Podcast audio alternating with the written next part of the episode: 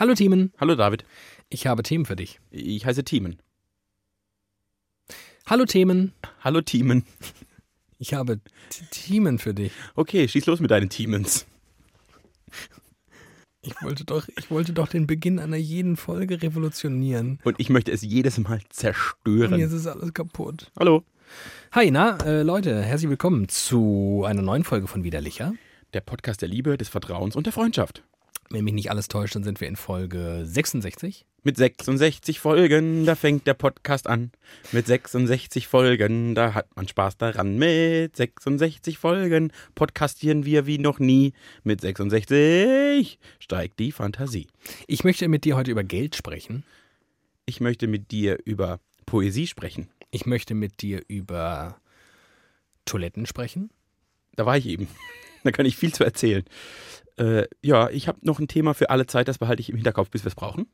Vielleicht schon heute. Vielleicht schon heute. Und ich möchte mit dir darüber sprechen, warum wir ähm, erst jetzt aufzeichnen und publizieren. Ich würde damit sogar gleich beginnen. Okay.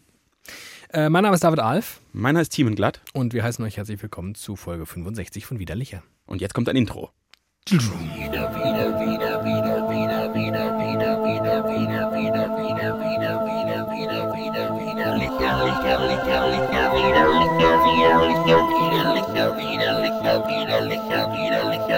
Ja, liebe Freunde, es ist Mittwochabend. Wir zeichnen zum ersten Mal in der Geschichte, nein, gelogen, zum zweiten Mal in der Geschichte von Widerlicher zeichnen wir an einem Mittwochabend auf. Unser Jubiläum, ne? Ja, unser, unsere 50. Folge vor Publikum. Ach, war das ein schön. Habe ich heute erst drüber nachgedacht und habe dich dann bei der Gelegenheit, denn wir verbringen gerade den ganzen Tag miteinander. ja. Oh, das ist so schön. Ja. Gesagt, wo verbringen wir eigentlich die hundertste Folge Widerlicher? Und weil ich sehr klug bin, habe ich darauf geantwortet, lasst das doch mal die User entscheiden. Das heißt, jetzt habt ihr die Chance, uns Hinweise zu geben, wo ihr denn die hundertste Folge gerne hättet. Das hast du überhaupt nicht Nö, gesagt. aber fand ich doch jetzt einen ganz guten Move von mir, das mal so äh, radiophon nach außen zu tragen. Habt ihr auch irgendwie so eine geile Location wie das Jockeystübel in äh, Plittersdorf, wo wir den, ähm, was ist das? Äh, ist das dann zwei Jahre? Wa- Wahrscheinlich. Ungefähr zwei Jahre widerlicher. äh, Zwei Jahre, 100 Event Folgen. starten können. Ja, vielleicht das Gemeindehaus in Blittersdorf oder so. Also wir wollen uns, wichtig ist, aus Blittersdorf nicht wegbewegen. Das war ein sehr guter Erfolg für uns. Vielleicht können wir da. Nee, wir sind da ganz offen. Falls ihr eine gute Idee habt und denkt, Mensch, auf der Zugspitze, da hat mein Onkel doch das höchste Restaurant Deutschlands, da möchte ich mal, dass ihr aufzeichnet. Dann machen wir das. Das wäre schon relativ geil, muss ich sagen. Ähm, wir nehmen jetzt erst auf, weil eigentlich wollten wir Dienstagabend aufnehmen, was wir relativ häufig tun. Hm, Das ist so, ja. Montag oder Dienstag. Und ähm, dann musste ich aber einen Krankenbesuch abstatten. Und wie das so ist bei nahen Verwandten, die sich wehgetan haben und dann so schwer, dass sie dann auch noch relativ lange jetzt im Krankenhaus gefesselt sein werden, ähm, muss, muss das einfach sein. Ja, und, und weil ich darauf keine Argumente hatte, habe ich ihn gehen lassen. Es gibt so Dinge, das ist spannend. Man merkt das oft im Leben. Es gibt so Sätze, wenn man die sagt, ist die Reaktion von allen Menschen gleich. Zum Beispiel, äh, die Braut wünscht sich aber eine Harfenistin zur Hochzeit. Okay. oder äh, ich werde Vater oder ich werde Mutter. Auch das funktioniert. Oder gibt es sehr unterschiedliche Re Reaktionen? Aber du kriegst sehr viel, äh, es eröffnet sehr viele Freiheiten in dem Moment, das meine ich. Genauso im negativen Fall. Ach äh, so, du meinst, dass du, du hast quasi einen äh, Freifahrtschein, Ja. um dann erstmal Ja. Dinge selbst entscheiden zu können. Ja, so, da, also Verstehe. Also in 99 Prozent der Fälle, wenn du zu mir kommst und sagst, wir nehmen Mittwoch auf, sage ich, nein, ich, wir, wir senden Mittwochs, wir nehmen auf gar keinen Fall Mittwochs auf. Es gibt so eine Handvoll Dinge, die kannst du sagen und ich würde wahrscheinlich immer sagen, ja, alles klar, nee, machen wir, machen wir Mittwoch. Auch wenn jemand stirbt, ist das immer so, beruflich Ja. auch. Da kriegt man, kann man alles machen, das ist, geht alles möglich. Zum Glück ist niemand gestorben, Das sondern nur ganz, ganz ungünstig äh, irgendwie vom Fahrrad gefallen und hat sich einfach das Knie einmal komplett zerstört und vielleicht sogar unwiderrufbar. Und das ist relativ tragisch und dumm und äh, traurig. Und dann muss man, wenn man dann an diesem besagten Wochenende, wo das passiert ist, nicht da ist und dann erst wiederkommt, zurück in die Heimat am Montag, muss man dann halt am Dienstag ins Krankenhaus. So ist das. Das stimmt. Naja. Aber es führt ja trotzdem dazu, wir haben Mittwochabend, du hast es völlig richtig gesagt, wir können ja jetzt auch direkt im Anschluss publizieren. Das heißt, es wird in 100 Jahren, wenn jemand unseren Podcast äh, RSS-Feed findet, irgendwo in so einer Erdkruste, Ja, ähm, im Jura. so geil, ja. Früher hast du Ausgrabungen gemacht und hast du irgendwie so einen onanierenden äh. Ötzi gefunden. und heute findest du so einen RSS-Feed mit so einem Podcast. Wäre gut. Ähm, Hoffentlich unseren. Das ist Kunst. Es wird jedenfalls 1000 niemals Jahren. auffallen, dass das, dass das irgendwie aus der Reihe getanzt ist, weil es wird trotzdem an einem Mittwoch publiziert. Das ist mir persönlich sehr, sehr wichtig, denn ich liebe Tradition. Ja, mit Sicherheit. Und ich würde gerne wissen, wie eigentlich ihr euren Morgen verbracht habt. Also die 100.000, die uns jeden Mittwochmorgen schon zur Autofahrt mitnehmen. Ich hoffe, ihr habt den Morgen gut überstanden. Oh, an dieser Stelle müssen wir ganz kurz einen kleinen Shoutout. Es geht schon wieder los. Geht das schon wieder los? Ähm, kurzer Gruß an unseren Hörer Flo, der bei dieser Gelegenheit wahrscheinlich seinen 42-minütigen Arbeitsweg gerade bestreitet. Das hat er uns jedenfalls geschrieben, dass er uns auf seinem 42-minütigen Arbeitsweg hört regelmäßig, Ja. sich sehr darüber freut. Und der hat uns bei Instagram geschrieben. Und Instagram fängt jetzt mit der Scheiße an, die auch schon Facebook betreibt, dass wenn du nicht irgendwie connected bist, ähm, das in so einem komischen Postfach landet, wo wir das dann nicht gefunden haben. Und das liegt jetzt, diese, seine Nachricht, die sehr freundlich war, lag jetzt da wochenlang rum und wir haben sie nicht beantwortet. Ja. Ähm, schöne Grüße an dieser Stelle. Wir beantworten das noch und ähm, Kümmern uns darum. kümmern uns darum. Das macht Um alles, was du erbeten hast. So sieht das aus. Äh, möchtest du mit mir sofort über Geld sprechen oder hast du selbst ein Thema, was so virulent ist, dass du denkst, ich halte es nicht mehr aus? Ja, Was ja? Das war eine Oder-Frage. ja. Ich beantworte sie mit Ja. Ich möchte mit was, mit, der, über, mit was, mit dir über was sprechen, Ja. was du mir immer vorwirfst. Ach du Scheiße. Ja. Du hast mir vor kurzem in einer Nachricht die Wortkombination rhetorische Angel geschickt. Äh, ja. Und wirfst mir vor, dass ich ganz oft mit rhetorischen Angeln arbeite. Ja. Was meinst du damit? Ich meine damit, dass Thiemen ähm, ganz oft, wenn er dich anschreibt, nicht schreibt, hey David, alles klar, du, ich habe äh, letztens ähm, das und das erlebt und da habe ich mich gefragt, wollen wir es eigentlich so und so machen, sondern Thiemen schreibt sowas wie, was würdest du sagen, wenn ich dir von einer Geschichte erzähle, die du nicht fassen kannst? Ja, so ungefähr ein bisschen anders. Ich habe herausgefunden, wieso dich das stört und wieso ich das immer mache. Und es ist nicht der Grund, den du glaubst. Warum glaubst du, da mache ich das immer? Ich mache das sehr oft, das stimmt. Ich äh, benutze, ich, ich schreibe Teaser im Prinzip. Genau. Warum mache ich das, glaubst du? Weiß ich nicht, weil es dir Spaß bringt. Ah, ja, das stimmt.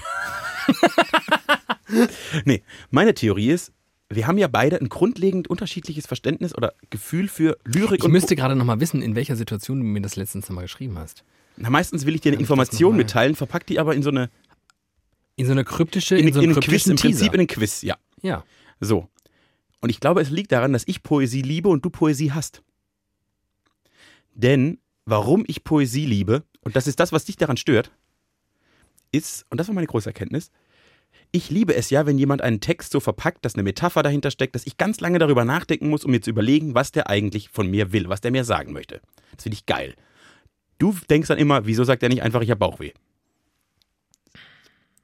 Ja, aber es ist noch was anderes, denn du verlangst immer von deinem Gegenüber. Also ich, ich gebe kurz, ich, ich sage den konkreten Fall, weil dann äh, wird es einfach konkreter auch für die Zuhörerschaft. Du, ich äh, werde den Namen, der in dieser Nachricht auftaucht, nicht nennen, sondern ähm, ihn ersetzen durch Johanna. Johanna. Thiemen schreibt mir am 3. Oktober, Johanna hat mich gerade gespielt wie du in deinen besten Momenten. Ja. Out of nowhere. Ja. Das Schlimme ist, dass darauf nur eine logische Frage folgen kann. Was? Was hat er denn getan? Was hat sie denn getan? Wieso denn? Ja. Und das finde ich übergriffig. Weil das ist, ich bin ein sehr zeiteffizient lebender Mensch. Ja. Und es geht mir auf den Sack, dass du mir aufdrängst, nur weil du irgendwie deinen Auftritt noch ein bisschen pompöser gestalten möchtest, als er ist, mir aufzwingst, dass ich jetzt schreiben muss, oh Thiemen, warum denn? Weil das kann ich mir auch einfach sparen. Du kannst mir auch einfach sagen, worum es geht. So, weil du so effizient bist. Ich aber, wenn es sobald es um Lesen und Wörter und so ich will, dass mir jemand genau das sagt, dass ich erstmal eine halbe Stunde darüber grübeln kann, was der mir jetzt eigentlich sagen Aber ich will. muss doch gar nicht grübeln. Ich frage einfach, warum denn? Ja, aber es macht doch voll Spaß, über solche kryptischen Dinge nachzudenken. Mir macht das total Spaß. Deshalb liebe ich Lyrik. Deshalb liebe ich Lyrik, weil Menschen Dinge weglassen und ich darüber nachdenken kann, was sie mir sagen wollten. Oder weil sie in einen anderen Kontext packen. Oder weil sie sie anders verkaufen. Und ich die Leistung erbringen muss, was will der uns eigentlich sagen? Was möchte uns der Autor damit sagen? Du Diese willst Gedanken- einfach in mir Interesse provozieren. Nee, Interesse für deine Person. Nein, ich, wei- weil ich das muss ich ja nicht. Ich weiß, das hast du. Wenn in meinem Leben etwas Wichtiges passiert, weiß ich, ich kann dir theoretisch schreiben. Äh, mir ist gestern ein Ambus auf den Fuß gefallen. Du, Johanna hat mir gerade Folgendes gesagt. Das ist Ja. natürlich crazy. Ja, das könnte ich tun. Ich finde das aber so langweilig. So macht Sprache Aber Spaß. langweilig ist, dass ich dir, dass ich gezwungen bin, dir zu schreiben. Nein, das macht viel Was hat spannender. sie denn gesagt? Das macht doch viel spannender. Nein, es ist, es ist wahnsinnig langweilig. Für mich, für dich ist es vielleicht spannend, aber für mich ist es wahnsinnig langweilig, immer, und wohlgemerkt hast du es dann zehn Tage später wieder getan, Ich mache das bestimmt häufig, weil ich das so denke. dass ich nur fragen kann, wieso denn? aber ich denke, dann machst du dir bestimmt zehn Minuten Gedanken darüber und denkst und machst dir so einen Gedanken. Und das ist der Narzissmus des Team in Glatt. Du willst, dass Leute zehn Nein, Minuten das will ich lang nicht. über dich nachdenken. Ich denke, es macht dir Spaß, weil das ist vielleicht der Narzissmus. Ich denke, es macht dir Spaß, über solche verklausulierten Dinge nachzudenken, weil mir es so viel Spaß macht, über verklausulierte Dinge nachzudenken. Ich finde es geil, wenn jemand Dinge nicht sofort benennt, wie sie sind, sondern ich diesem Rätsel nachkommen muss. Wenn alles ein Rätsel ist. Ich finde das super. Und das ist das Schöne an Gedichten. Das ist das, das ist das, warum ich das so geil finde. Weil man Dinge, weil man Dinge so klug verpackt, dass die für mich ein Rätsel sind, dass die für mich spannend sind, dass ich die erst ergründen muss, dass die noch eine zweite Ebene haben. es fehlt die zweite Ebene. Ich muss einfach, ich muss einfach rumrätseln und dich dann fragen, warum denn? Und dann kriege ich eine Antwort, die dann relativ konkret ist. Also, Aber du musst, dich, du musst dir immer die Frage stellen, was meint der Autor damit? Und ich finde das geil. Ich finde das cool. Ich will, dass man so schreibt. Ich glaube, dass ich finde es in der Konversation, finde ich es einfach Quatsch. ich will aber, dass mein Leben ein Gedicht ist. Wenn ich dein Leben verfilmen würde, würde ich so eine Musical-Variante Ah, das wäre geil, wenn immer plötzlich alle an so ein äh, Die Bollywood-Musical, aber. schlimmsten Filme aller Wenn da Zeiten. ganz bunte Männer anfangen mittendrin. Mir hat letztens jemand ähm, gesagt, das ist eine perfekte, verkaterte, also ich war sehr verkatert und musste einmal quer durch Deutschland fahren. Und äh, jemand riet mir, den Film Mamma Mia zu schauen. Und der Oh. ist ja wirklich, der ist ja einigermaßen belebt. Viele Leute, ich kenne viele Leute, die den Film gut finden. Und ich dachte so, ach komm, Meryl Streep, wirklich, ich vergöttere sie quasi. Ja, zu Recht. Ähm, Pierce Brosnan, allein weil er James Bond war. Hm. Und dann gucke ich diesen Film und ich musste, und das passiert mir nicht häufig, sehr, sehr, sehr, sehr schnell ausschalten. Ich habe noch versucht, einfach alle Musik zu skippen. Aber das ist unerträglich. Dieser Film ist unerträglich. Da gebe ich dir 100% recht. Spielfilme, in denen willkürlich mittendrin gesungen wird, kann ich nicht ernst nehmen. Aber weißt du, was noch schlimmer ist als Mamma Mia? La La Land? Nee, La La Land ist ganz okay. weißt du, was noch schlimmer ist als Mamma Mia? Nee. Mamma Mia 2. das ist wirklich. Oh Gott. Wenn du jemanden quälen willst, zeig ihm Mamma Mia. Wenn du jemanden wirklich fast an den Nerventod bringen möchtest, zeig ihm Mamma Mia 2. Weißt du eigentlich, was wir vergessen haben? Alter! Das ist krass. Ich bring mich um. In 66 Folgen ist Ach, das noch nie passiert. Scheiße! Hammer, ne? Der Witz ist ja, wir haben es gar nicht so richtig vergessen, wir haben es aber so halb vergessen. Wir hätten jetzt noch eine halbe Stunde weitergemacht, wenn ich jetzt nicht dran gedacht hätte. Oh, ist das krass. Ja, Wir haben einfach immer noch kein Bier aufgemacht. ja. Aber wir haben es nicht so ganz vergessen, weil wir haben natürlich Bier. Ja, Als hätten wir kein Bier. Na, wir haben sogar das. Wir haben sogar die Hausmarke. Es ist endlich mal wieder ein Licher und wir sind endlich mal wieder beide halbwegs gesund und wir trinken endlich mal wieder Alkohol unter der Woche. Ich habe keine Frühsendung morgen. Es ist alles geil. Wir sitzen in unserem Studio, wir haben unsere Stange. Und noch viel schöner momentan, eine ganze Woche lang, Oh, fuck. du bist nicht mehr geübt, Ich hab's nicht mehr gemacht. Ähm, ah, geilo. arbeiten Timon und ich auch noch zusammen. Das heißt, wir sind wirklich so gefühlte 24-7 aufeinander, ineinander, miteinander. Oh, das haben wir schon lange nicht. Oh! Sehr gut aufgemacht. Danke. So. Entschuldigt euch, äh, entschuldigt, äh, wir, wir entschuldigen uns für diesen Fauxpas. Entschuldigt euch mal bei uns. euch für, für diesen Fauxpas. Jetzt weiß ich überhaupt nicht, vor lauter Aufregung habe ich ganz vergessen, wo wir gerade waren gedanklich.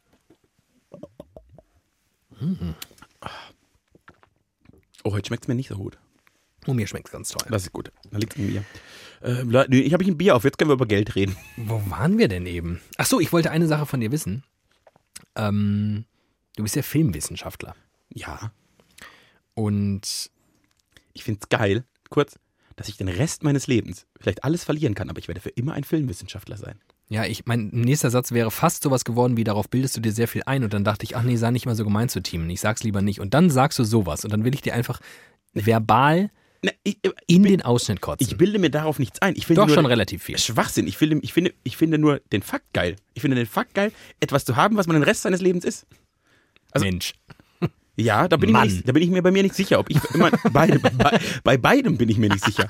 Ich glaube, die Wahrscheinlichkeit, dass ich irgendwann nicht mehr menschlich bin, halte ich für sehr realistisch und dass ich kein Mann mehr bin, daran arbeite ich noch. Aus karrieristischen Gründen. Exakt, weil mir mein Penis sehr auf dem Wege steht. Ja, dir werden viele Penisse in den Weg geworfen. Das kann man so sagen. Äh, ja, und ich finde es irgendwie lustig. Ich fand es lustig, als ich diesen Abschluss hatte, zu sagen, cool, ich bin für den Rest meines Lebens, kann ich sagen, ich bin Filmwissenschaftler. Du bist ja ich jetzt für den Rest deines Lebens Filmwissenschaftler.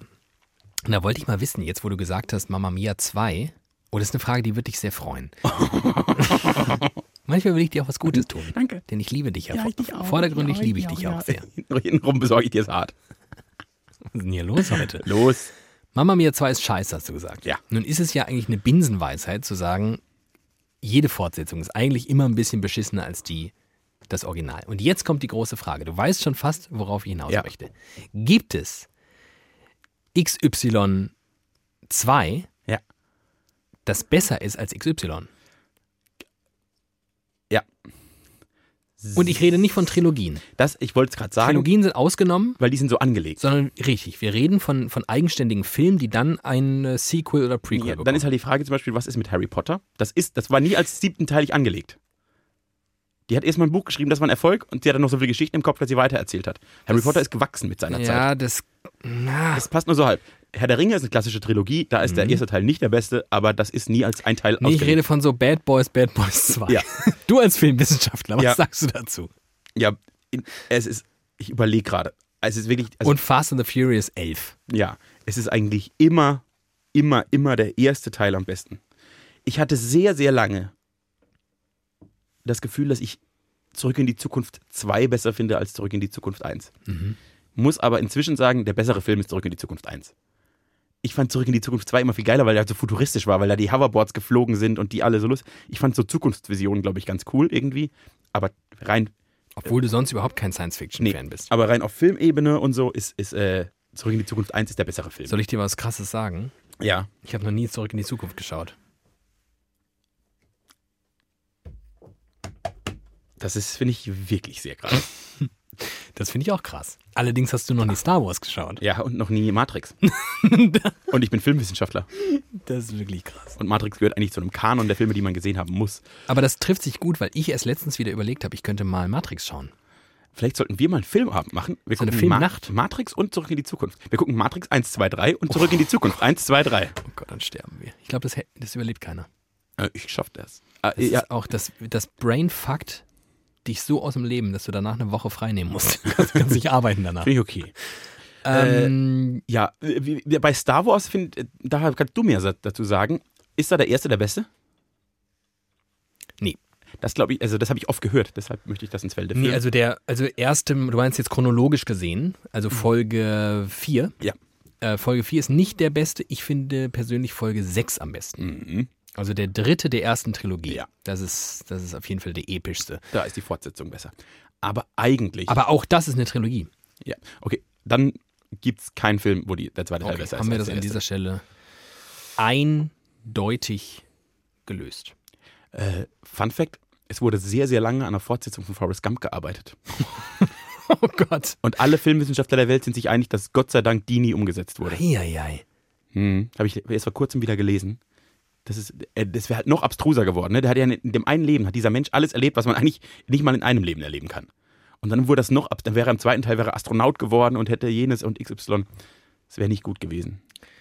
Es möchte ist an dieser- so. Stelle noch eine kurze Beweisführung antreten, dass ich Thiemen trotz der vielen, vielen Beschwerden, die ich oft anbringe, doch sehr, sehr innig liebe. Ich habe gestern erst zwei Kinokarten besorgt für meine Wenigkeit und für den Filmwissenschaftler Thiemen Glatt, Oh, wenn ich einen Doktortitel hätte, wäre das so geil. Auf den er sich relativ wenig einbildet. Ja. Und ähm, am Sonntagabend werden wir zwei richtig schön ins Kino gehen. Also, weil in so einem richtig schönen, riesigen Power-Kino in Frankfurt läuft einfach Forrest Gump.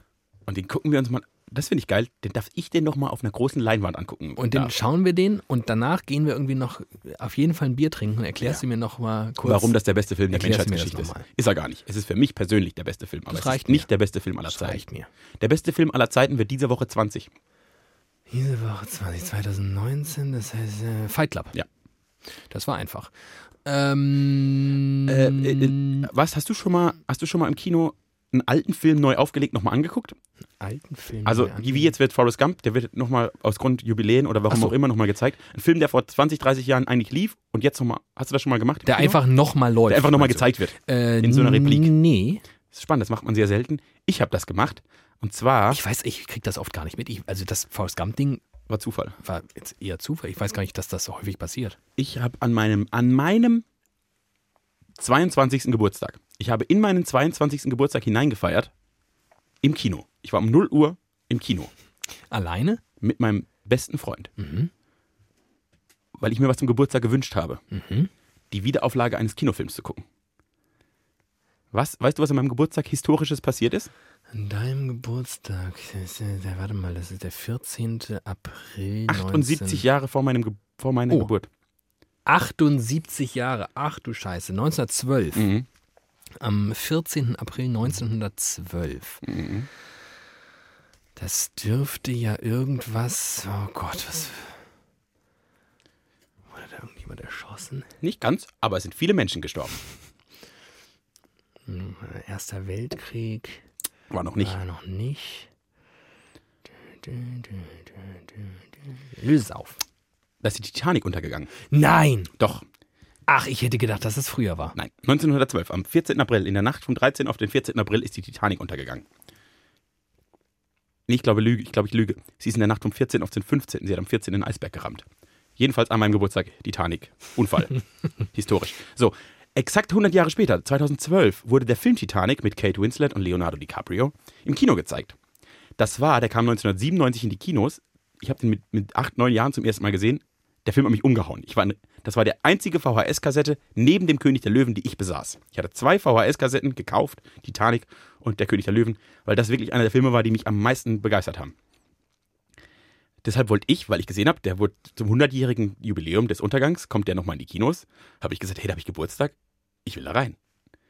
Ich hatte damals keine Freundin, ich hatte auch nicht viele Freunde, ich hatte in, an dem Ort, an dem ich war, auch nicht viele Menschen, die das Gefühl haben, mit mir in Titanic gehen zu können.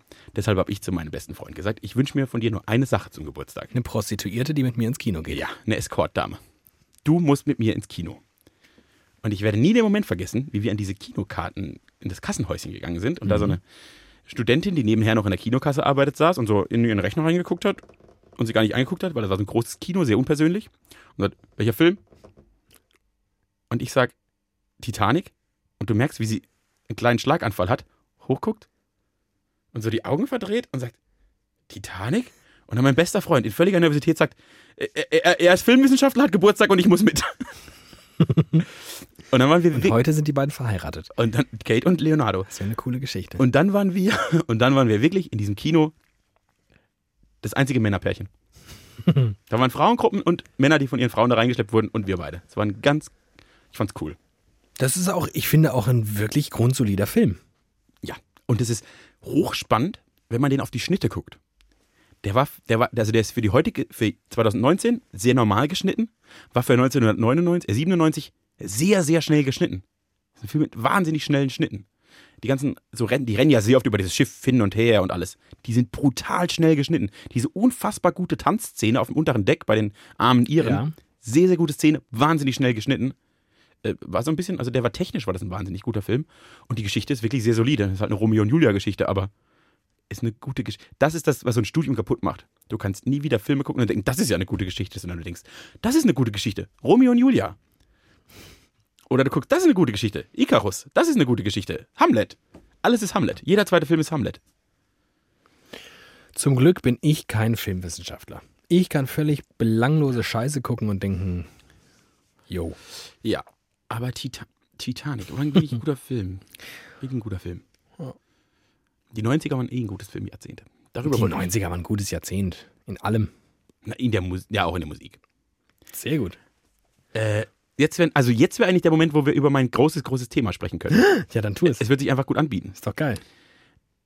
Ich muss kurz ausholen, um nicht, äh, mach eine kleine Anmoderation. Mach einen Teaser. Und ich frage dann, warum? Nein.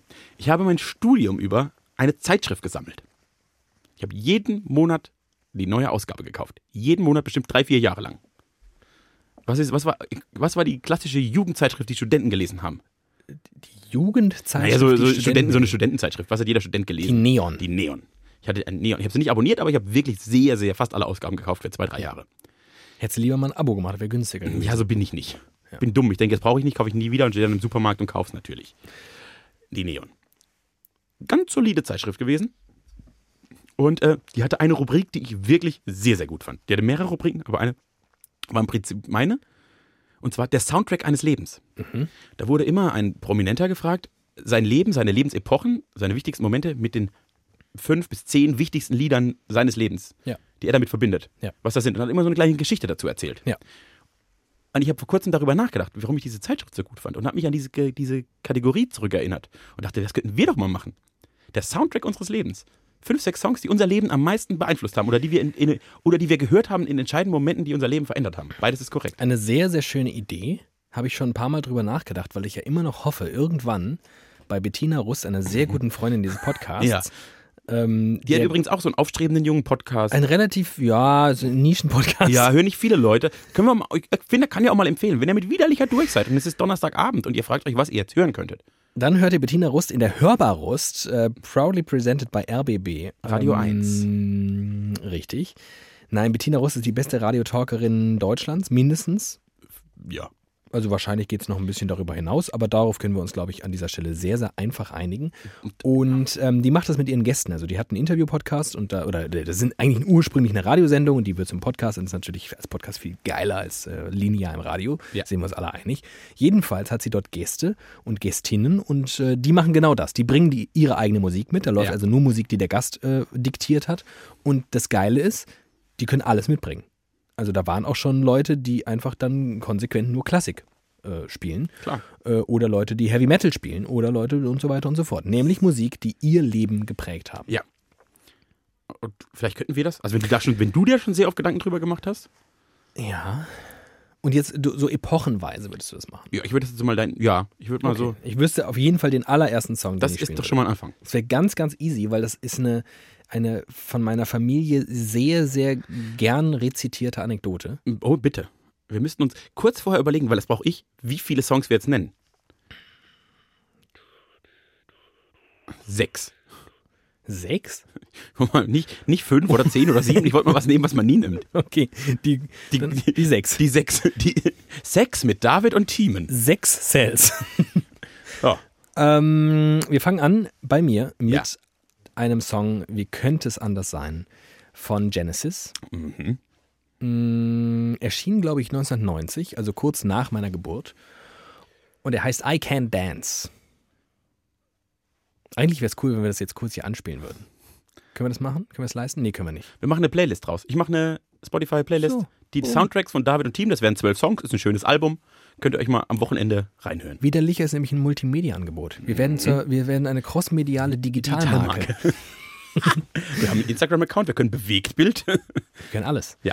Ich mache eine Ähm, Playlist daraus am Ende. Äh, Genesis I Can't Dance, denn zu einem Zeitpunkt, als ich logischerweise, das war kurz nach meiner Geburt, noch überhaupt nicht sprechen konnte, also mit wenigen Monaten, Habe ich alles ertanzt. hat mich dieser Song so krass getriggert Halt als, die Fresse. als Kleinkind, das lief halt im Radio hoch und runter, dass ich äh, wie wild aufgesprungen bin, rumgetanzt habe und I Can't Dance gesagt habe.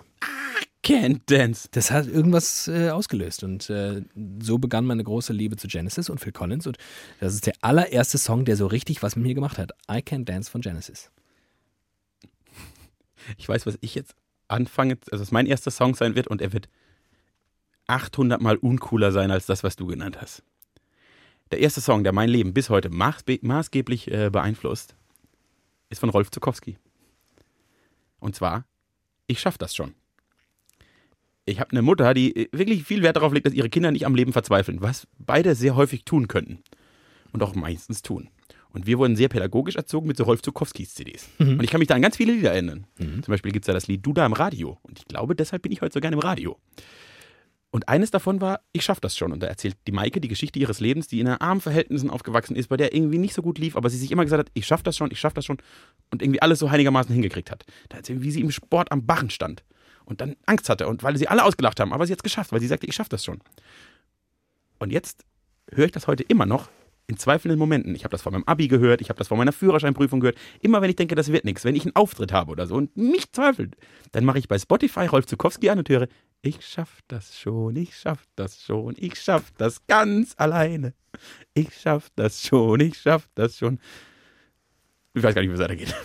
Das finde ich Weltklasse. Ja, Das, finde ich auch gar nicht uncool. Alter, das ist überhaupt Ja, ist halt so Rolf Zukowski, ne? Das ist Mega nicht, gut. Das ist mit Genesis angefangen. Aber das ist wirklich ein Lied, das mich, das erste Lied, das ich bewusst aus meiner Kindheit kenne, das mich bis heute maßgeblich beeinflusst und das mir wirklich, also natürlich hilft es nichts am Ende, aber es ist irgendwie gut, das mal zu hören. Gerade von den großen, von den großen fünf Momenten des Lebens. habe ich das immer gehört, vor, vor Einstellungsgesprächen und so Zeug. ist ganz geil. Geil.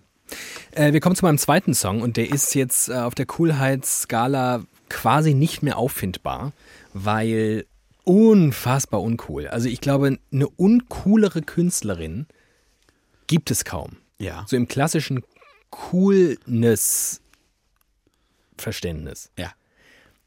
Celine Dion. die ist wirklich gar nicht cool. Nee, aber die sind Titanic. Die, die ist zum Beispiel in Titanic relativ groß rausgekommen. Und auch sonst Hat den Eurovision Song Contest gewonnen, als er noch. Grand Prix hieß. eine erstaunlich erfolgreiche Frau. Und auch einfach, man muss es sagen, eine sehr, sehr gute Sängerin. Eine wirklich ausgesprochen gute Sängerin, aber halt gar nicht cool. Nee, aber weißt du, dass My Heart Will Go On ein One-Taker war? Nee. Das heißt, die Aufnahme, die man kennt, die berühmt ist, war die erste Aufnahme dieses Liedes. Ohne Schnitt. Sie hat es einfach gesungen. Ich glaube ja. Das wäre jetzt, ne, das wäre ein One-Taker. Ich meine, also es war auf jeden Fall die erste Aufnahme, die sie von ihr gemacht haben. Habe ich früher auf so MTV Scheiße geguckt. Also, Googles mal, falls es nicht stimmt, aber ich glaube, es stimmt. mein Musikgeschmack hat sich, nachdem ich äh, von Genesis initialisiert wurde musikalisch, äh, nicht erstmal nicht besonders weit entwickelt, denn ich habe einfach, ich weiß auch nicht, also als Kind war mir Musik wichtig, also an Musik war mir wichtig, dass ich sie aus dem Radio kenne. Das fand ich wichtig. Das, kenn, das gilt für viele Menschen. Das gilt für viele Menschen. Das hat sich dann irgendwann gewandelt. Aber als Kind wollte ich wirklich explizit Musik hören, die ich aus dem Radio kenne. Meine Eltern haben viel Radio gehört. Und wenn ich mir eine CD eingelegt hatte, dann wollte ich da Musik hören, die ich schon kenne. Und habe das Musikregal meiner Eltern durchforstet. Da waren diese ganzen Jennifer Rush, Celine Dion, Phil Collins, Elton John, Genesis, äh, Schieß mich tot. Ja. Das war da alles drin und ich habe explizit alle CDs durchgehört und wollte immer nur die Songs hören, die ich kenne. Und so hat sich die ersten, ich sag mal, ich muss es leider sagen, zehn Jahre meines Lebens musikalisch wirklich war das SWR 3. Mein, mein Musikgeschmack einfach SWR 3. Ja, ja. Und dementsprechend bin ich bei so Sachen wie Celine Dion einfach hängen geblieben und dachte, die kenne ich. Das läuft immer. Die gönn ich. Und da gab es ein Album, das hatten meine Eltern im CD-Regal, Falling Into You von 97. Und da gab es einen Song, Falling Into You. Und das war so, ein, so eine Bombastballade. So eine epische, weißt du, wo sie so ganz leise beginnt und sie säuselt so und sie singt ja wirklich wunderschön. Und dann flippt das hinten raus total aus und es ist einfach Wahnsinn. Falling Into You habe ich, glaube ich, so unfassbar oft auf meinem CD-Player gehört. So uncool wie nur irgendwas, aber ich könnte, wenn ich, wenn ich dieses Album höre, könnte ich heulen. Weil ich einfach, ich glaube, kein Album wahrscheinlich, außer vielleicht diverse Genesis-Alben, so oft gehört habe wie Falling Into You von Celine Dion. Finde ich gut. Ich merke übrigens in meinem Kopf jetzt schon, mir reichen sechs Lieder nicht. Es geht nicht. Doch, musst du. Ich schaff's nicht. Doch, du schaffst es. Oh, oh nein, da muss ich mich jetzt schon entscheiden und ich schaff's nicht. Ich will eigentlich jetzt was sagen, aber ich, ich finde es verschwendet, wenn ich nur sechs haben darf, weil es gibt viel wichtigere Musik.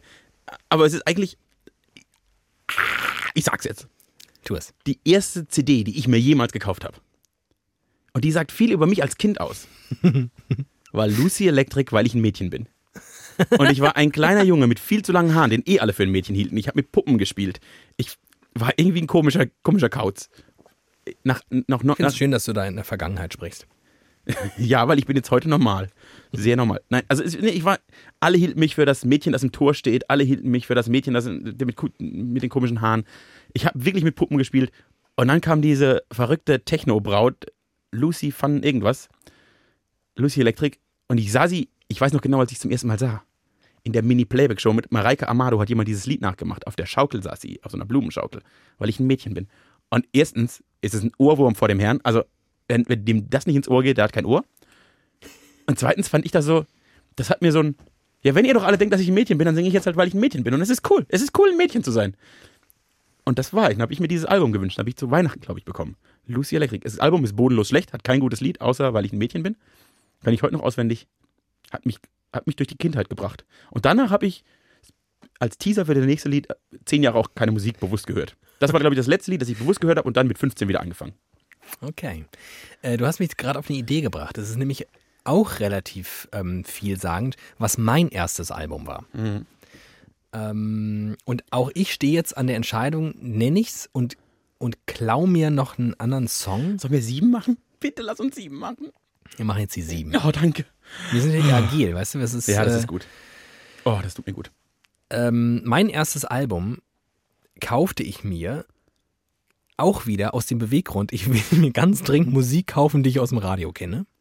Und bin in einen CD-Laden gegangen und habe mir ein Album von Michael Jackson gekauft. Das ist äh, musikhistorisch okay. Weil ich ja dachte, klar, Michael Jackson, das kennst du ja. Was ich dann allerdings hörte, als ich das in meinen CD-Player tat, waren nur so ein Fünftel Michael Jackson. Denn es war so eine Remix-Version. Es war ein Remix-Album. Und das hieß Blood on the Dance Floor. Und das ging, und das waren so epische Tracks, damit du halt als DJ mit denen arbeiten kannst. Das waren geremixte Varianten, allerdings mit so epischen Loops. Also die ersten 1,30 von jedem Song war nur.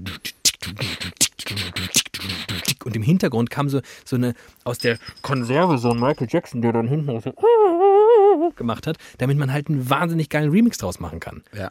Dir als Hörer bringt das halt leider gar nichts, aber weil ich arm und klein war und weiß ich nicht, sechs Jahre alt, habe ich halt dieses Platt und Dancefloor Album hoch und runter gehört und diese scheiß Remixes den ganzen Tag gehört. Das war sehr traurig. Mein Platz drei. Gute Geschichte. Äh, meine Mutter hat mir mal, weil ich keine Weihnachtslieder mochte, vom FC Bayern, von der Mannschaft gesungene Weihnachtslieder gesch geschenkt. Und das, das war so schlecht, das habe ich einmal reingemacht nie wieder gehört. Das war nicht, das war nicht Obwohl Musik. du Fan warst. Da muss ich, muss ich kurz dran denken. Äh, mein Platz drei dann.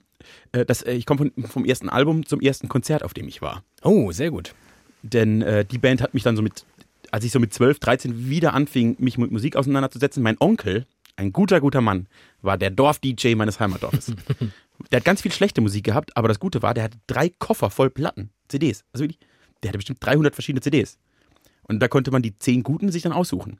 Und was ich gemerkt habe, ist, dass ich so Musik wie die Toten Hosen und die Ärzte, die er natürlich auch hatte, die fand ich gut, alles andere fand ich oft schlecht. Und da habe ich mir die rausgesucht. Und so habe ich dann mit 13 angefangen, die Toten Hosen zu hören. Die Toten Hosen haben mich zuerst gekriegt. Ja. Äh, Und jetzt muss ich mir noch ein Lied aussuchen. Und ich weiß noch genau, ich war mit 15. Am 11. Juni 2005 war ich auf meinem ersten Konzert in der Europahalle Karlsruhe bei den Toten Hosen. Und als die, ich war 15, vermutlich war es damals dann alles aus Liebe, weil das ist halt so eine gescheiterte Liebesgeschichte, die mich mit 15 bestimmt total abgeholt hat. Die Toten Hosen, alles aus Liebe. Als ich zum ersten Mal auf diesem Konzert stand und die Macht von Rockmusik an mir gespürt habe, wusste ich, dass das, das ist wirklich alles aus Liebe. Was die da mit mir machen. Und das ist noch nicht mal, es war nicht das beste Konzert meines Lebens. Es war nicht die beste Band, die ich kenne, aber es war das erste Mal, dass ich die Macht von Musik gespürt habe. Und dafür werde ich denen schon für immer dankbar sein. Dafür haben die immer so ein kleines, kleines, eine kleine, kleine Nische in meinem Herzen. Eine kleine Schublade, die du aufgemacht hast. Ja, und da können die drin wohnen. Und auch die machen ganz viel Scheiß und dann machen die dummes Zeug. Aber dafür werden sie immer da drin wohnen, dass sie mir gezeigt haben, was Rock'n'Roll kann. Ich hätte ja nie gedacht, dass unsere musikalische Sozialisation an vielen Stellen dann doch so kongruent ist. Denn auch ich wäre jetzt zu der Band gekommen, bei der ich auf meinem ersten Konzert war. Und, also mein erstes ernstzunehmendes Konzert, ne? Man kriegt irgendwie mal nee, ich war vorher wirklich auf gar keinem. Ja, ich war so bei so bei so Stadtfesten, wo dann irgendwann so ein halb bekannter. Mensch auftritt und irgendwie ein paar Songs spielt. Also so, so Konzert, Konzert, Tickets Ich kaufe mir ein. Ticket, um auf ein Richtig. Konzert zu gehen. Und ähm, das war in meinem Fall nämlich eben nicht die Toten Hosen, sondern die Ärzte.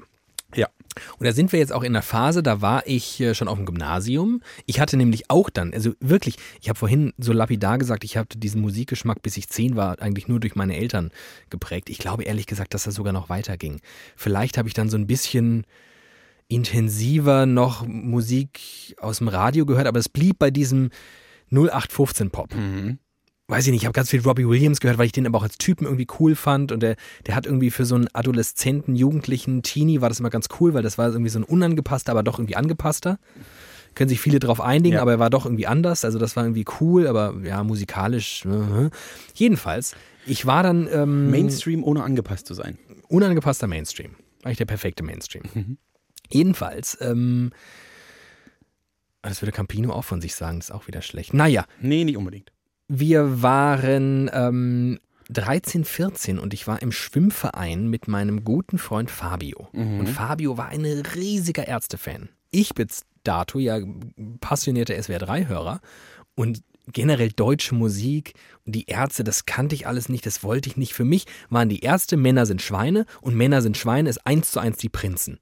Ja. Und für mich waren die Ärzte, ist gleich die Prinzen, ist gleich die Ärzte, ist gleich die Prinzen. Das war einfach Vollsiff, Quatschmusik, blöde deutsche Hallodris, die so A cappella Musik machen, wo so Strebermädchen draufstehen.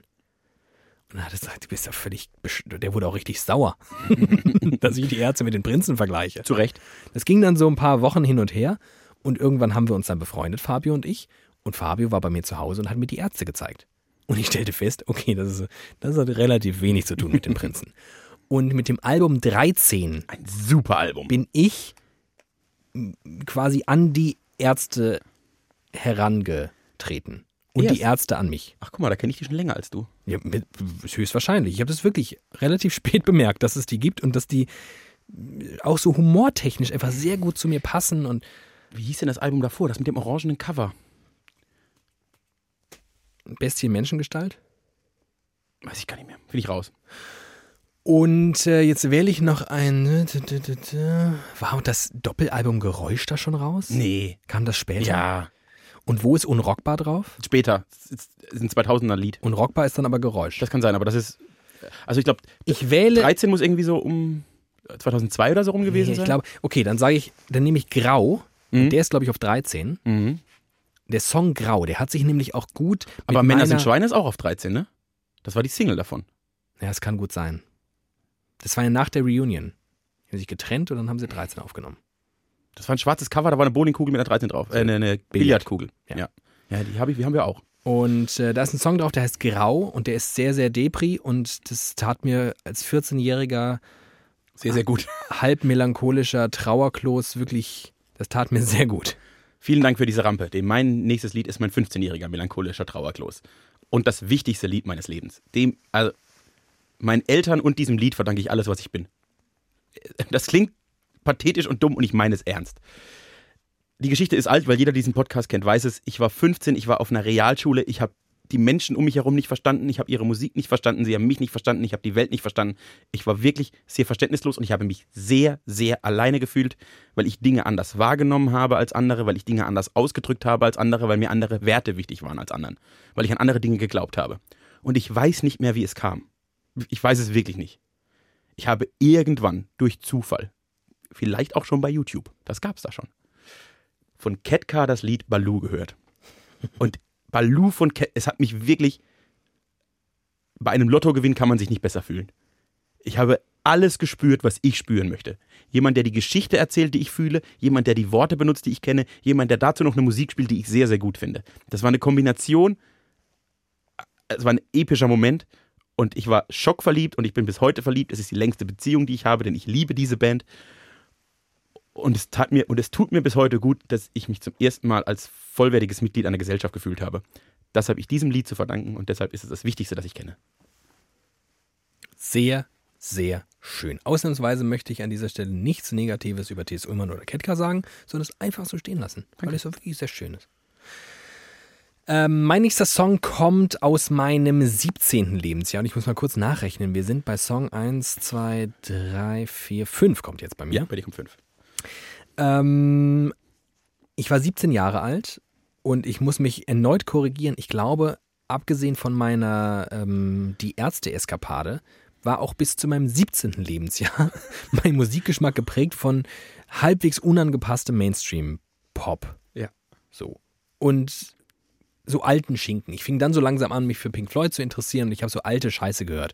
Led Zeppelin und so, weil ich irgendwie, ne, äh, die Haare so ha- halb lang wachsen lassen und ich dachte, zwar ich bin kein cooler Rocker, aber ich bin so ein bisschen anders, wenn ich 70er Jahre Musik höre, während alle anderen, weiß ich nicht, was haben die, äh, Jean-Paul. Sean Paul und Timbaland gehört. weiß noch, Alter, Timbaland. Da, Boah! ja, genau. Ascher, Jean-Paul, Timbaland. Ich krieg, ich krieg heute Richtig. noch Nervenzusammenbrüche, wenn ich diese Namen schon höre. Genau. Boah! Das war die schlimmste musikalische Zeit. Ja, und die- in der Zeit ist Musik 2005 bis 2010 ist Musik gestorben. Richtig, und es ist ganz wichtig, aber in dieser Phase, in der wir waren, alterstechnisch, ist ja Musik dann auf einmal eigentlich total wichtig. Und du musst dich eigentlich damit identifizieren. Und für dein Zugehörigkeitsgefühl in die Gruppe ist es auch irgendwie wichtig, dass du die Musik irgendwie Ja. geil findest. Das Problem ist, ich fand diese ganze Musik so, so, so schlimm. Ja.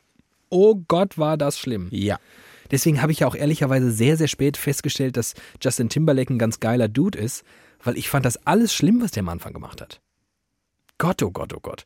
Jedenfalls ähm, bin ich dann an ein bis heute guten Freund von mir geraten, ehrlich gesagt an zwei, die mir musikalisch wirklich eine völlig neue Welt erschlossen haben, weil die aus irgendwelchen Gründen nicht wie ich sehr früh falsch abgebogen sind und nur noch, weiß ich nicht, Radioscheiße gehört haben, sondern sich wirklich mit Musik beschäftigt haben. Sehr, sehr intensiv. Und ich bin auf einmal an Britpop gelangt und an irgendwelche Indie-Scheiße und ich wusste auf einmal, ach, es muss gar nicht so bombastisch wie Pink Floyd sein, um geil zu sein. Es reicht ein Typ, der geil singen kann mit einer Gitarre. Das ist ja, mega geil. Ja. Und ein Song, der äh, bis heute überlebt hat, äh, ehrlich gesagt eine ganze Band oder ein Album und wie auch immer, das ganze Konglomerat. Ähm, die Band heißt Portishead. Ja. Und die haben ein Album, das schon relativ alt ist, das ist in den 90ern entstanden, das ist ein Live-Album ähm, was sie aus New York gesendet haben. Sie selbst sind, ähm, also aufgenommen haben, sie selbst sind äh, Briten aus Portishead. Ähm, so hat der Name sich äh, gebildet. Jedenfalls machen die Trip-Hop, also so eine elektrosphärische Kiffer. Ja, Psychedelic. Crazy Musik einfach. Und äh, dieses Album haben sie aufgenommen in New York mit einem Orchester.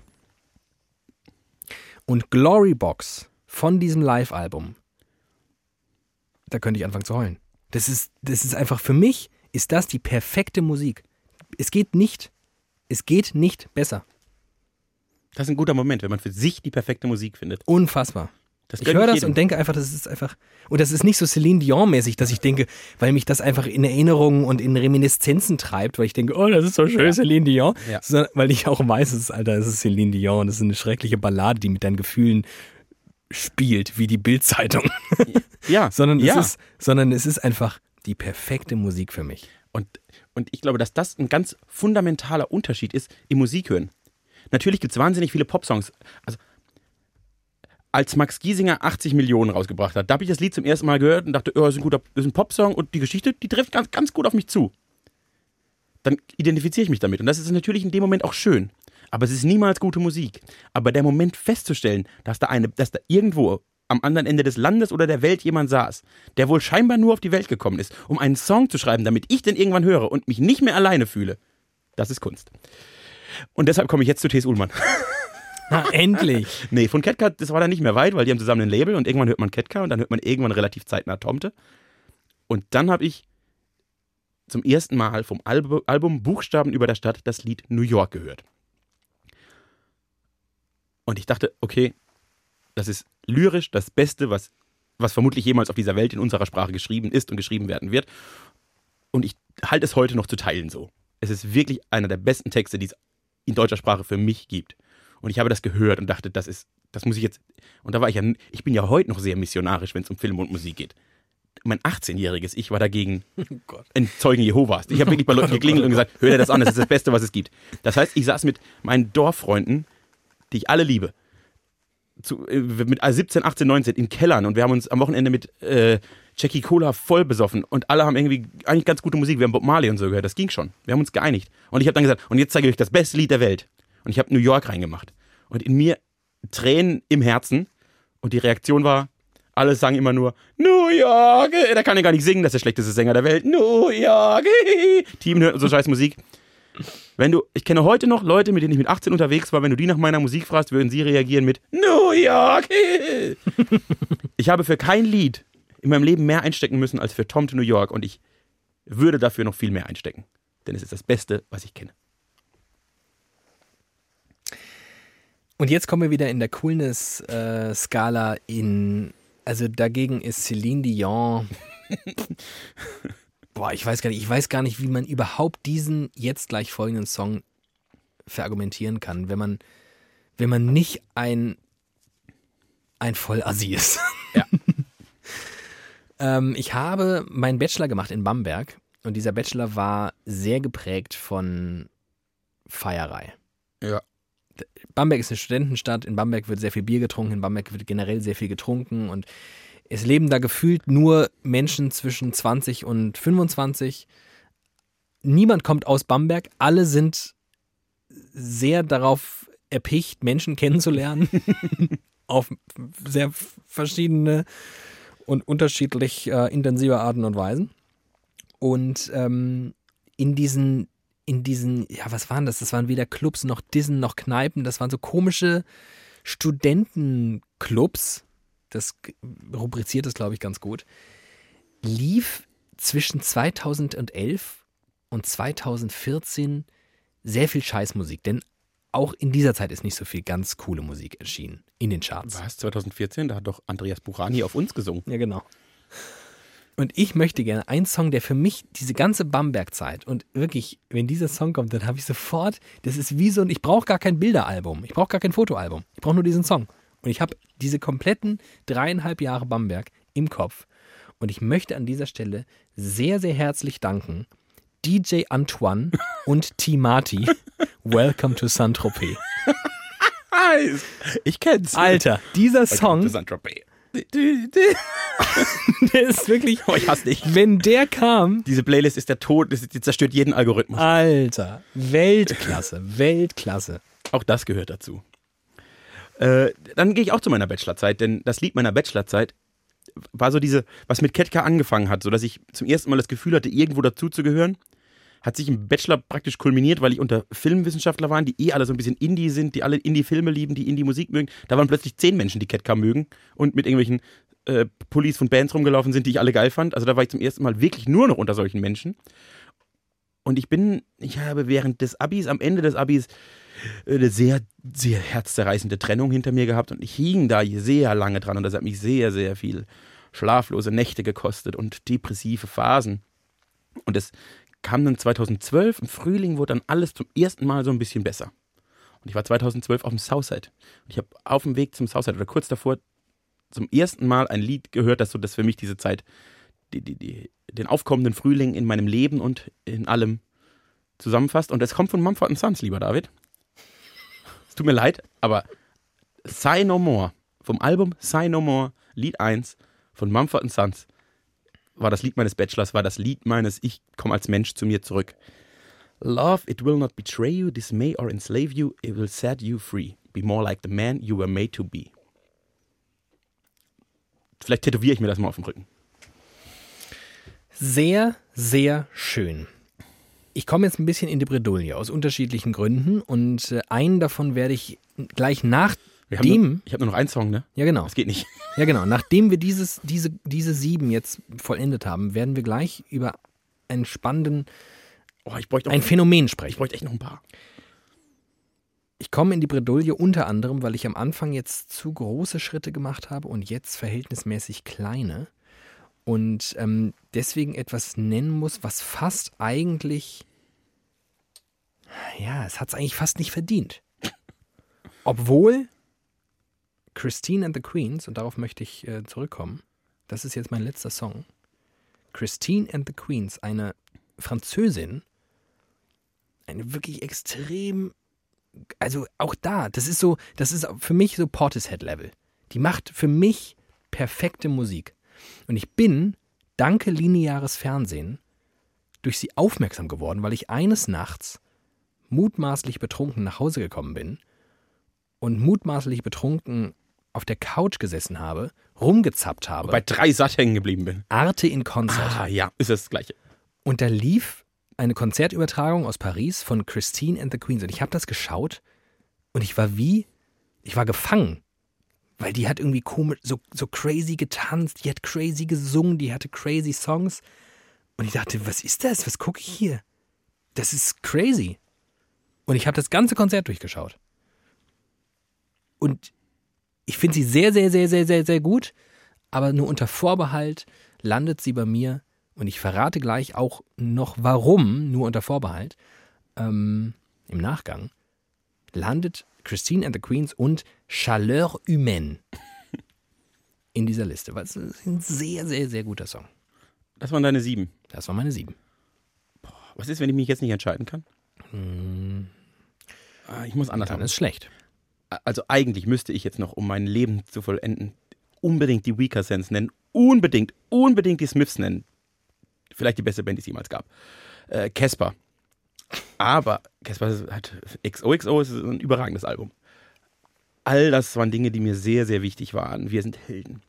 Aber ich werde mich jetzt hinreißen lassen zu einem Lied, das mich mit vielem versöhnt hat. Das mich mit Dorfkneipen versöhnt hat, das mich mit Radio versöhnt hat.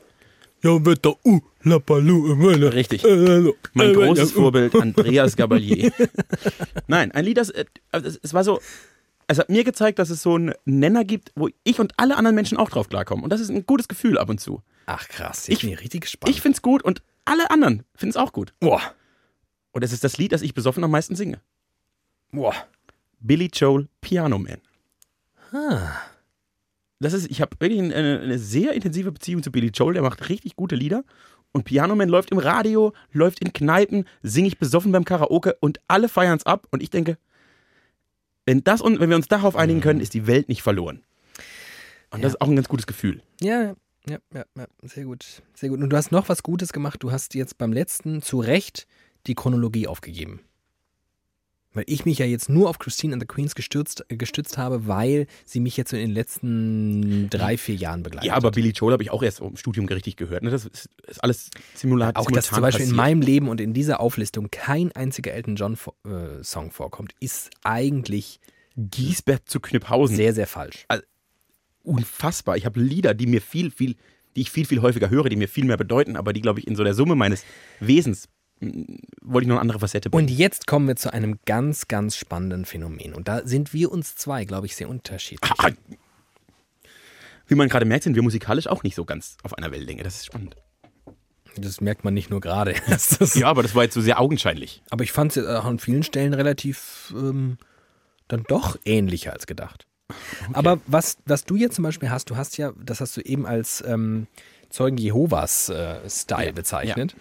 Ähm, du hast das Bedürfnis, Leute bekehren zu müssen. Von einer, von einer Wahrheit, die du am eigenen Leib gespürt hast. Eine Epiphanie, ein, den Gottesbeweis. Du hast, Ja. Maria hat dich geküsst. Ja. Und du möchtest raus in die Welt gehen und sagen, Thes Ullmann, er ist euer Erlöser. Deshalb sage ich nur noch Jesus, Maria und Josef. Ich wiederum bin da ganz anders. Das stimmt.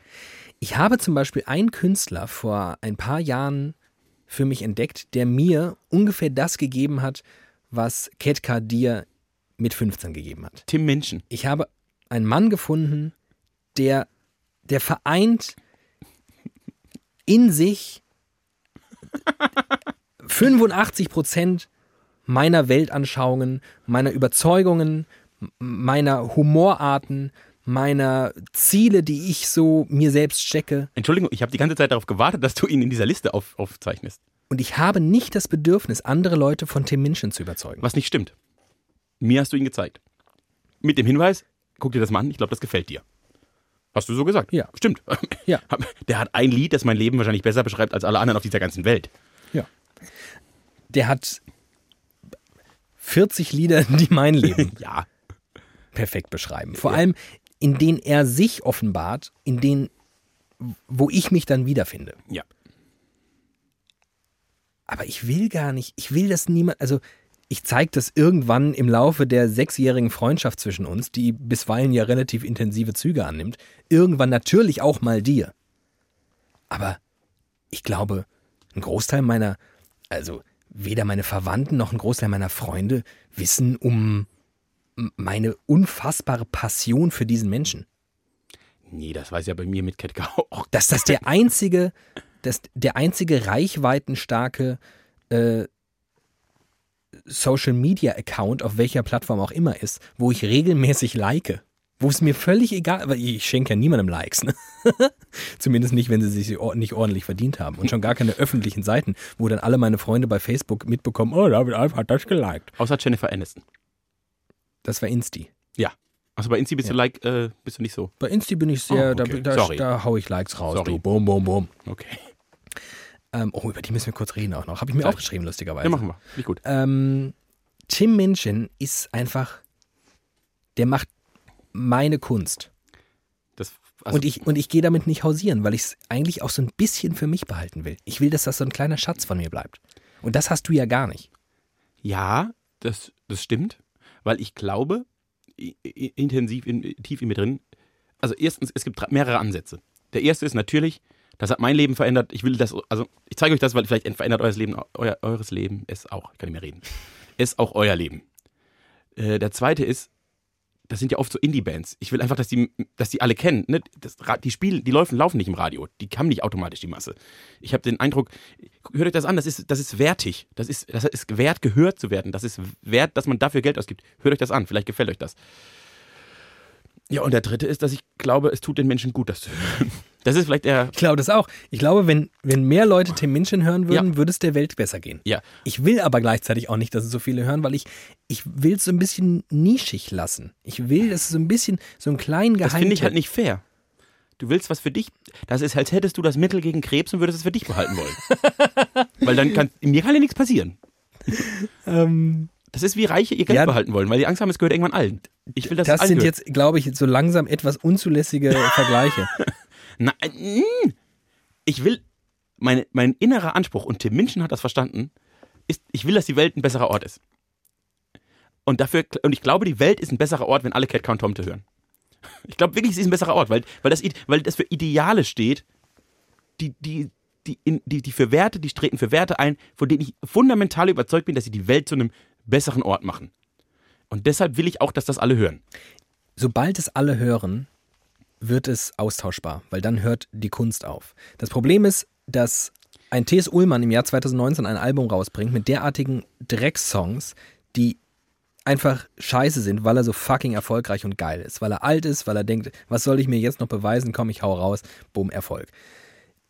Wenn ich Tim Minchin groß machen würde, was ich übrigens gar nicht mehr muss, weil abgesehen ja, ist schon von, also alles, was englischsprachig ist, ist, ist, hat er schon relativ viel ja. Erfolg. Ja. Dann macht er das, was er die letzten fünf Jahre gemacht hat. Kindermusicals schreiben. Und das möchte ich nicht. Dass der mit Andrew Lloyd Webber zusammen Musicals schreibt, was er die letzten Jahre gemacht hat, macht mich wirklich fassungslos, weil der ist zu höherem berufen. Der ist dazu berufen, an einem Klavier zu sitzen und sehr, sehr lustig zu sein. Und klug und klug. Der soll bitte keine Musicals schreiben nee. über die Nöte von kleinen Kindern. Aber das ist, aber das ist ja das. Und das ja, macht er, weil er so fucking erfolgreich ja, ist. Das ist deshalb legt man von Sons die Banjos weg. Richtig. Und deswegen spielt Coldplay. Oh Gott! Ja, ich will die nicht erfolgreich machen. Ich will, dass die klein bleiben. Aber ich will, dass sie erfolgreich sein und trotzdem noch die Alten bleiben. Das geht nicht. Das, keiner schafft das. Schaffen geht nicht. Erfolg ist der Tod. Ich, ich versuche verzweifelt ein Gegenbeispiel zu finden. Gibt's nicht. Haben wir auch schon mal geklärt, glaube ich. Ja, die Beatles haben aufgehört. Das war ihr großer Vorteil. Dass John Lennon gestorben ist, war der, größte Vorteil. Die haben ja vorher aufgehört. Ich weiß, aber Alter, als hätten die keine Reunion gemacht. Die, die hätten natürlich irgendwann eine Reunion Klar. gemacht, aber die haben auch solo ganz geile Sachen gemacht. Äh, ja, vermutlich stimmt's. Oasis wurde auch schlechter. Ja, okay. Nee. Dann, dann, dann hört euch immer die alten Platten von den Leuten an. Morrissey ist jetzt ein Vollidiot und hat mit den Smiths die Musik verändert. Naja, was willst du machen? Ja, du hast recht, das verstehe ich den Ansatz, trotzdem will ich, das, ich muss doch, ich, ich liebe dich. Und ich, es gibt ein paar Menschen auf der Welt, die liebe ich. Und ich möchte, dass es denen besser geht. Und ich bin davon überzeugt, denen geht es besser, wenn sie die Musik hören, die ich höre. Und die Filme gucken. Ich habe dir auch den Menschen gezeigt. Ja, das ist okay. Deshalb hat sich mein Missionieren äh, zurückgeschraubt. Ich bin nicht mehr so schlimm wie früher. Ich bin immer noch sehr schlimm. Äh, du hast mich auch sehr, sehr häufig darauf hingewiesen, dass Friends die beste Serie aller Zeiten ist. Das ist sie.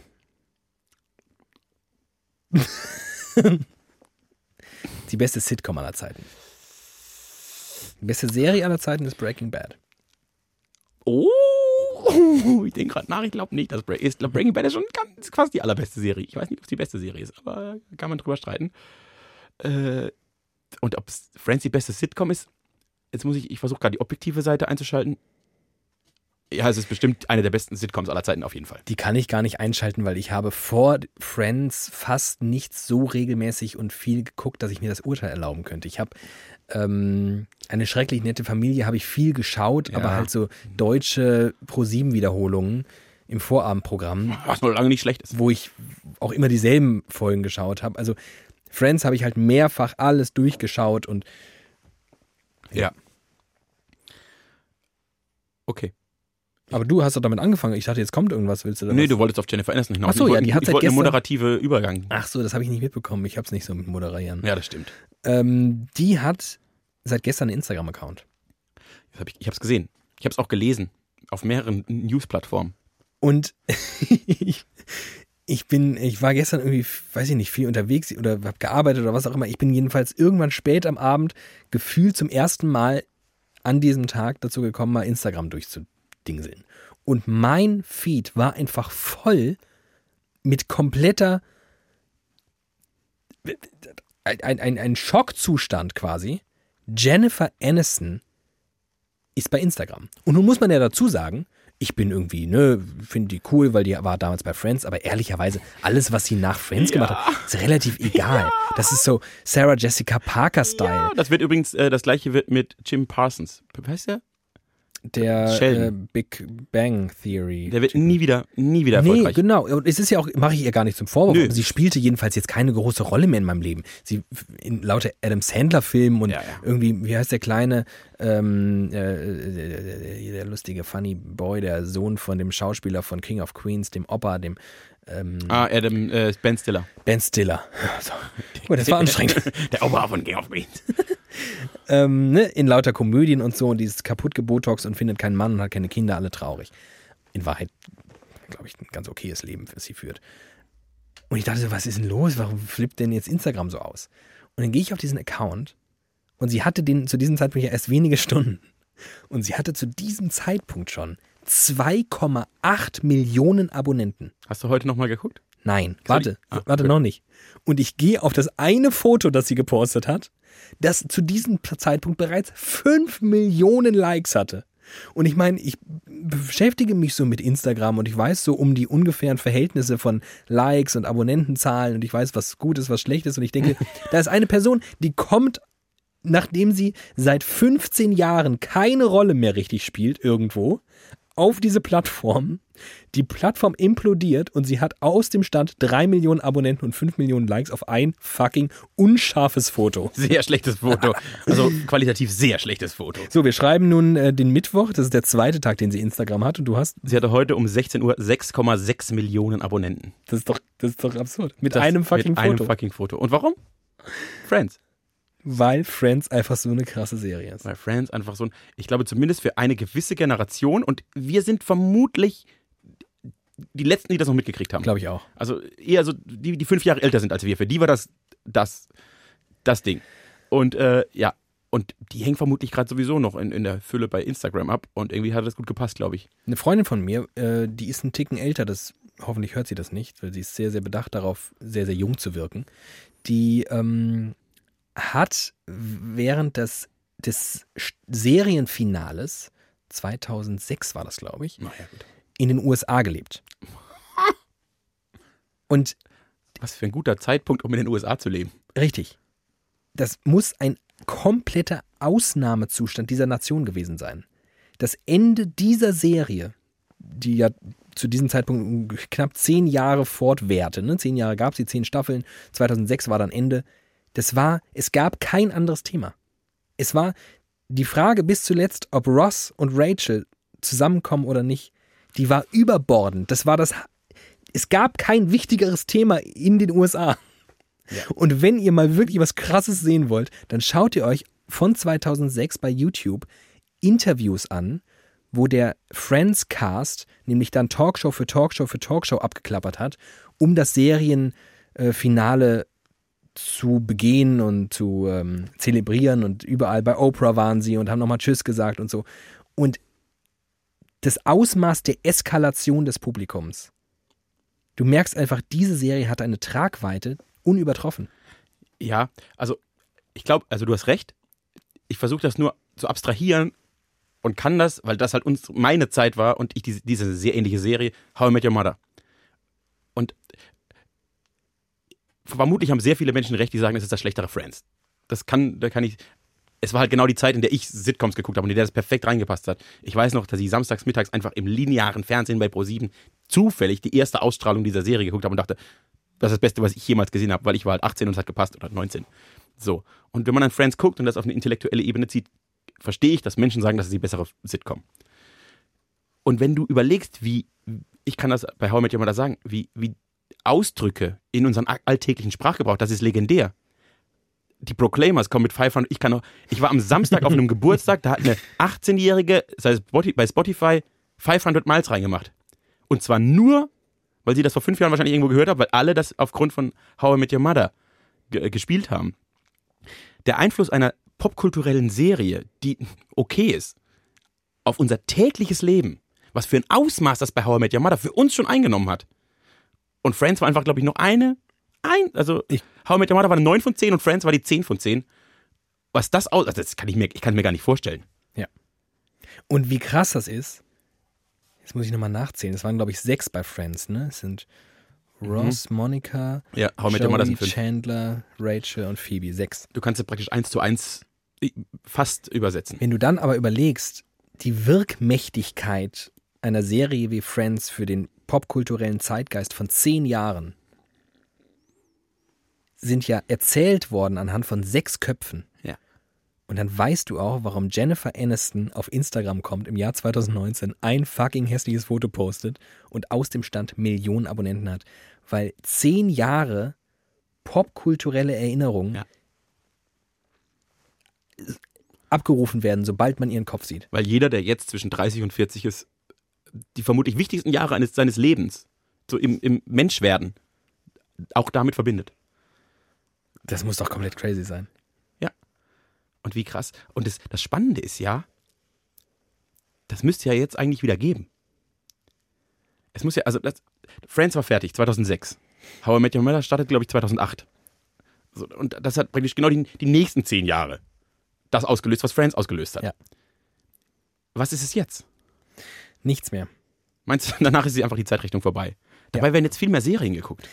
Aber Es es, gibt viel mehr Serien und es gibt viel mehr Plattformen, auf denen Serien Es geschaut gibt kein werden. lineares Fernsehen, es gibt Und kein es gibt Lagerfeuer den, mehr. Und es gibt den Drang, genau, zur Individualisierung, Ja. ähm, zu kleinen Nischen. Du gibst, du gibst einer spitzen Zielgruppe genau die Serie, die sie schauen möchten. Ne? Also 13-jährigen Pferdemädchen. Ja, Und die finden die dann auch mega geil und feiern die ab. Aber die große Masse, weil es einfach nichts gab. Was hast du denn, was solltest du denn schauen Ende der 90er auf Pro 7? worüber solltest du denn Friends reden? und Simpsons. Ja, beide haben es ins kollektive Bewusstsein ganzer Generationen geschafft. Also Und Rick und Morty ist viel geiler als Simpsons. Ja. Aber es wird immer fucking Nische bleiben. ich glaube, Rick und Morty ist jetzt so geil, wie die Simpsons halt waren, als sie angefangen haben. Für die Wahrnehmung der Menschen. Und in 15 Jahren wird keiner mehr über Rick und Morty sprechen. Wenige, so, so, so Na Nazis, so Freaks, so, So so, Nazis. so, Nerds wie wir. Das wird in 15 Jahren, wenn nur noch Nazis über Rick und Morty sprechen. So Nerds wie wir, die sich halt dann noch über Dinge austauschen und dann nicht mehr klarkommen, dass es sowas nicht mehr gibt. Aber sonst nicht. Aber das muss es doch, ich will, dass es das wieder gibt. Ich, ich glaube, das tun Menschen gut, weil das nivelliert. Das glaube ich auch. es muss nicht, es muss nicht immer alles sein, es müssen nicht alle über Wetten das reden, aber so zwei, drei Serien, wo sich eine ganze Generation drauf stürzen kann, tut dir gut. Und weißt du was? Oh, das ist toll. Ein, ein popkulturelles Massenphänomen, glaube ich nämlich auch, ist friedenstiftend. Ja. Und das ist das Gefühl, was ich ganz oft habe, wenn ich auf sehr große, sehr teure Konzerte gehe. Wo mich ja viele fragen, auch weil sich mein Musikgeschmack ja dankenswerterweise, als ich dann endlich Emil und Julian kennengelernt habe, Props gehen raus. Schaut Shoutout. zu Emil und Julian. Als ich 17 war und Portishead entdeckt habe und äh, die Arctic Monkeys und Kaiser Chiefs und auf einmal gedacht habe, ach, das ist irgendwie viel coolere Musik als die Musik, die ich bislang so höre. Ähm, wenn ich auf Konzerte, wenn ich auf ein Phil Collins Konzert gehe, wenn ich auf ein Robbie Williams Konzert gehe, wenn ich auf ein Cher Konzert gehe, dann sind da an die 100.000 Menschen, Ja. die zum selben Zeitpunkt nur eine Sache abfeiern, nämlich genau diese Musik in diesem Moment. Und das gibt mir irgendwie ein gutes Gefühl. Das verstehe ich, aber ich kann das nicht per se als Friedenstiftend bezeichnen. Weil die bösen Onkels machen zweimal den Hockenheimring mit 100.000, also insgesamt 200.000 Leuten voll. Andreas Gabalier spielt auch vor 80.000 Leuten. Aber hinter beiden steckt auch eine Weltanschauung. Und die steckt nicht hinter Phil Collins. Weil hinter Phil Collins, das hören AfDler und Linksradikale wie ich. Ja, genau. Also dann ist nicht das Event an sich, dass die Masse zusammenkommt, sondern immer noch gepaart mit der Aussage Das des ist- Künstlers. Dass, dass die, genau, die, die Popkultur, die ich gerade beschreibe, die Musik, ist Pop im eigentlichen Sinne Mhm. fast apolitisch. Mhm. Und das finde ich In Maßen, in Maßen manchmal richtig gut und erholsam. weshalb Die bösen Onkels hört keiner, ohne es auch ein bisschen also so den Patriotismus und Nationalismus auch ein bisschen cool zu finden. Oder Ja, aber du bist völlig ignorant und kriegst gar nichts mit. Das stimmt. Nee, ich Das glaube, möchte ich jetzt manchen. ich möchte manchen unterstellen, ich glaube, was sie geil finden, ist diesen Stolz, der, der sich dann in ganz vielen Dingen manifestiert und auch in einer Nation und dann wird es problematisch. Aber diesen Stolz, den sie, wir sind stolz darauf, wo wir herkommen, was wir tun, das ist so ein, dieses, dieses Stolzproblem. Die haben ein ganz großes Und Stolzproblem. Stolz ist selten friedenstiftend. Exakt. So, das ist das Problem. Ja, ich, ich habe das zum Beispiel bei Dorffesten oder so. Ich habe auch den Eindruck, dass das gut tut, dass da Menschen an Orten zusammenkommen. Wobei jetzt schon wieder, sondern wäre ja die, das Finale, das Oktoberfest, ist das ein friedensstiftendes Fest. Ich finde, in ganz weiten Teilen finde ich gut, dass es sowas gibt. Es hat nur so einen schwierigen Touch. Das Problem beim Oktoberfest, und ja, ich kriege äh, von einem sehr guten Freund von mir eigentlich jeden Tag, wenn das Oktoberfest ist, weil er jeden Tag da ist, nur in diesem Jahr irgendwie nicht, ähm, ein Video geschickt. Und das ist immer in dem Zelt, in dem er ist, wird immer als Rausschmeißer hinten raus Angels von Robbie Williams gespielt. Und das ganze Zelt singt diesen Song. Und ich gucke das immer und ich bin ja nun ein begeisterter Oktoberfest-Hasser. Ja. Ähm, und ich sehe wirklich gar keinen Grund, warum ich da hingehen sollte. Und trotzdem gucke ich mir dann immer wieder diese Videos an und sehe da meinen hackevollen, raketendichten Freund und die ganzen anderen Leute, die ich zum Teil kenne und denke, auch irgendwie schön, ich gönne euch diesen Moment irgendwie auch. Genau, Angels ist auch so ein Song. Ein absolut, kann sich jeder drauf einigen, ist einfach ein Mitgröl-Song. Irgendwie schön, irgendwie nett, irgendwie erinnern wir uns an die 90er, alles geil. Das Problem beim Oktoberfest ist die Sauferei. Und auch diese Massenintoxikation, dieses sich komplett ans Limit saufen und Alkohol macht überhaupt nicht friedvoll, das ist nicht friedenstiftend. Das ist äh, nicht per se friedenstiftend. Ich glaube, ich werde viel kuscheliger, wenn ich saufe. Dann Du ich, vielleicht. Ich nehme alle Leute, ich sage dann, dann sag, ich, wenn- also ich sage ja eh schon oft vielen Menschen, dass ich sie mag. Wenn ich besoffen bin, sage ich noch mehr Menschen, dass ich sie liebe. Das ist eine große Qualität von dir, aber das, die Menge an äh, Übergriffen Ja, nimmt enorm. Das stimmt. Äh, das, da, da, am Oktoberfest ist nicht so viel friedenstiftend. Ich, ja, aber prinzipiell ist es auch das, ne? Man kommt zusammen und merkt, ihr seid alle, Mega schön. mit euch kann ich einen geilen Tag haben und ihr seid alle anders. aber auch diese, diese, diese, diese Volkstümelei, diese Trachten und Dirndl, diese unsägliche Traditionshochhalterei, Auch da der Stolz. die Sauferei. Auch da der Stolz auf bayerisch sein und selbst wenn man so wirklich gar nicht bayerisch Der ist, Oberpreuß sondern ist. aus ne, Gelsenkirchen kommt, dann kaufst du dir so eine olle Tracht für 113 Euro und jeder echte Bioware lacht dich einfach nur aus und denkt, was bist du für ein Vollpimmel. Ja. Also nee, Ja, nee. es, ja, ich verstehe. Aber ist gut. Aber Friends war fr- friedensstiftend und ich, ich habe den Eindruck, unsere nachfolgende Generation braucht auch was Friedensstiftendes. Und ich bin enttäuscht, dass unsere Voraussage nicht gestimmt hat. Wir haben vor ein paar Folgen gesagt, dass Greta Thunberg den Friedensnobelpreis gewinnt. Leider war das nicht so. Stattdessen hat sie äh, nicht hier gewonnen. Ne? Dings. Ja, der hat auch. Also ich habe mir dann, ich ehrlicherweise. Achso, wer, vorher, wer gewonnen hat, willst du wissen? Ja, ich weiß. Der Staatspräsident von Äthiopien. ja, genau, aber ich Addis Abeba. Sein, ja, genau, sein Name fiel mir nicht mehr ein. Aber im Nachhinein, er war mir vorher ehrlicherweise nämlich kein Begriff. Er ist ein sehr gerechtfertigter Wenn du im Nachhinein nämlich dann erfährst, was dieser Typ die letzten Jahre so getrieben hat, denkst du so, ja, okay. Okay. Ist okay. Greta, Greta kann noch ein Jahr warten. Exakt, das war die Greta Reaktion. ist auch ganz cool, aber vielleicht ist der noch ein bisschen krasser unterwegs. ja. Der hat einfach mal Äthiopien befriedet. Ein, also den, Er hat einfach mal gesagt, so, ich habe mir das jetzt lang genug angeschaut hier, wie ihr euch seit Jahrzehnten gegenseitig lüncht. Wir hören jetzt einfach auf damit. Wie wär's? Quasi so ein richtiger, so ein Jesus-Move war das. Ja. Also ein sehr gerecht, ich weiß, auch mit Addis irgendwie, also klingt wie die Hauptstadt von Äthiopien, aber ein sehr gerechtfertigter Gewinner des Friedensnobelpreises. Guter Mann, guter Freund dieses Podcasts. Shoutout. Und großer Shoutout geht raus an euch. Schön, dass ihr dieser Folge beigewohnt habt. Schön, dass ihr euch bei Spotify die äh, dazugehörige Playlist zur Folge 65 anhört. Ich entschuldige mich noch im Nachgang für Folge 63 und das Klackern, das war ich. Ist das eigentlich jetzt komplett raus? Ich glaube, Ist das geht nie wieder raus. Spotify Oh, hat das für immer, Spotify hat das, weil Spotify unsere Podcasts automatisch in ein Museum stellt, weil sie wissen, das ist sehr wichtig für die Nachwelt. Das wird Oh eingefroren. Gott, jetzt wird's schlimm. Hör auf. Sag, red nicht weiter. Ach ja. Nee, es, ich glaube, du kriegst nichts raus. Es war mein Fehler und es klackert halt. Aber das wird die klackernde Folge für immer sein. Die tut Hört mir es leid. einfach stattdessen bei Soundcloud, da ist das Klackern nicht. Oder bei iTunes oder überall anders, außer bei Genau. Spotify. Ja, nur nicht bei Spotify. Ja. Also äh, ansonsten hört alles gerne bei Spotify, abonniert uns, äh, bewertet uns sehr, sehr positiv bei iTunes oder wo man das noch so machen kann. Danke, dass ihr den Scheiß bis hierhin mit uns mitgemacht habt. Wir machen noch ein bisschen weiter. Wir machen noch ein bisschen weiter. Wir hören uns nächste Woche. Bis dann. Ciao.